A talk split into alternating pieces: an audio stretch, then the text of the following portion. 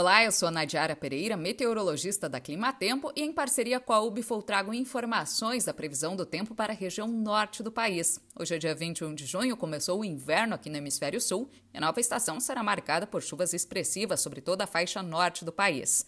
Ao longo desta semana são esperadas chuvas frequentes e volumosas entre o norte do Amazonas, Roraima, faixa norte do Pará e no Amapá. Chuvas mais isoladas atingem a área central do Amazonas e interior do Pará. Já na faixa sul da região, entre Tocantins, sul do Pará, sul do Amazonas, Rondônia e Acre, a expectativa é de predomínio do tempo seco e temperaturas elevadas.